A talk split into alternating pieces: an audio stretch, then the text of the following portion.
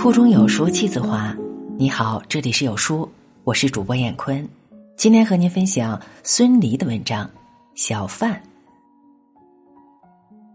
我在农村长大，没见过大杂院。后来在保定到一个朋友家里，见到几户人家，同时在院子里生炉子做饭，乱哄哄的，才有了大杂院的印象。我现在住的大杂院。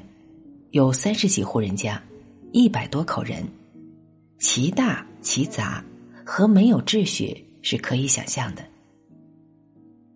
每天还川流不息的有小贩进来，吆喝、转悠、窥探。不知别人怎样，我对这些人的印象是不怎么好的。他们肆无忌惮，声音刺耳，心不在焉，走家串户，登堂入室。买破烂的还好。在院里高声的喊叫几声，游行一周，看看没有什么可图，就出去了。卖鸡蛋、大米、香油的，则常常探头探脑的到门口来问。最使人感到不安的是卖菜刀的，青年人，长头发，短打扮，破书包里装着几把，手里拿着一把，不声不响的走进屋来，把手里的菜刀给你眼前一亮。大爷，来把刀吧！真把人冷不防吓一跳，并且软硬兼施，使孤身的老年人不知如何应对，觉得最好的办法还是言无二价的买他一把，因为站在面前的不像是卖刀的杨志，倒是那个买刀的牛二。虽然有人在大门上用大字写上了“严禁小贩入内”。在目前这个情况下，也只能是有进不止。据说这些小贩在经济基础上还有许多区分，有全民的，有集体的，有个体的。总之，不管属于哪一类，我一听到他们的吆喝声，就近乎关门。我老了，不想买什么，也不想卖什么，需要的是安静和安全。老年人习惯回忆，我现在常常想起我幼年时在乡村或青年时在城市见到的那些小贩。我们的村子是个小村，只有一百来户人家，一年之内春夏秋冬也总有一些小贩进村来做买卖。早晨是卖青菜的，卖豆腐的，卖馒头的；晚上是卖擀杂面的。卖牛肉包子的，闲时是打铁的、补锅的、锯碗的、甩绸缎的；年节时是耍猴、唱时不闲、独角戏的。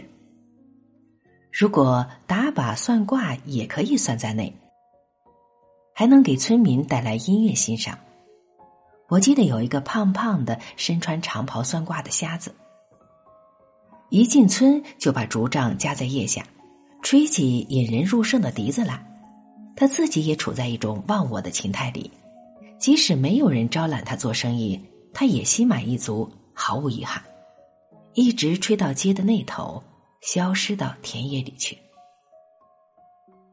这些小贩进村来卖针线的，能和妇女打交道；卖玩具的能和小孩打交道，都是规规矩矩，语言和气，不管生意多少。买卖不成，人情在，和村民建立了深厚的感情，再进村就成了熟人朋友。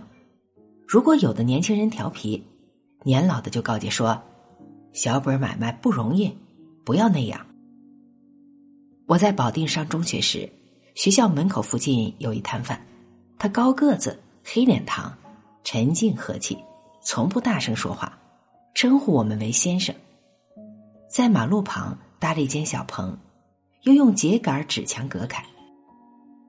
外面卖花生、糖果、烧饼、猪肉，纸墙上开了一个小口，卖馄饨。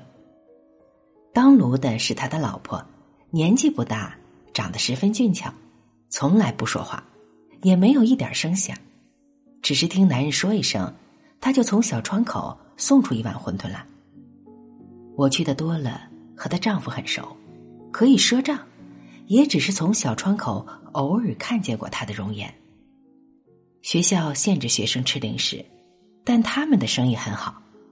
我上学六年，他们一直在那里。听人说，他们是因为桃色事件从山东老家逃到这里来的。夜晚，他们就睡在那间小小的棚子里，靠做这个小买卖维持生活，享受幸福。小棚子也经受风吹雨打，夜晚，他们做的是什么样的梦？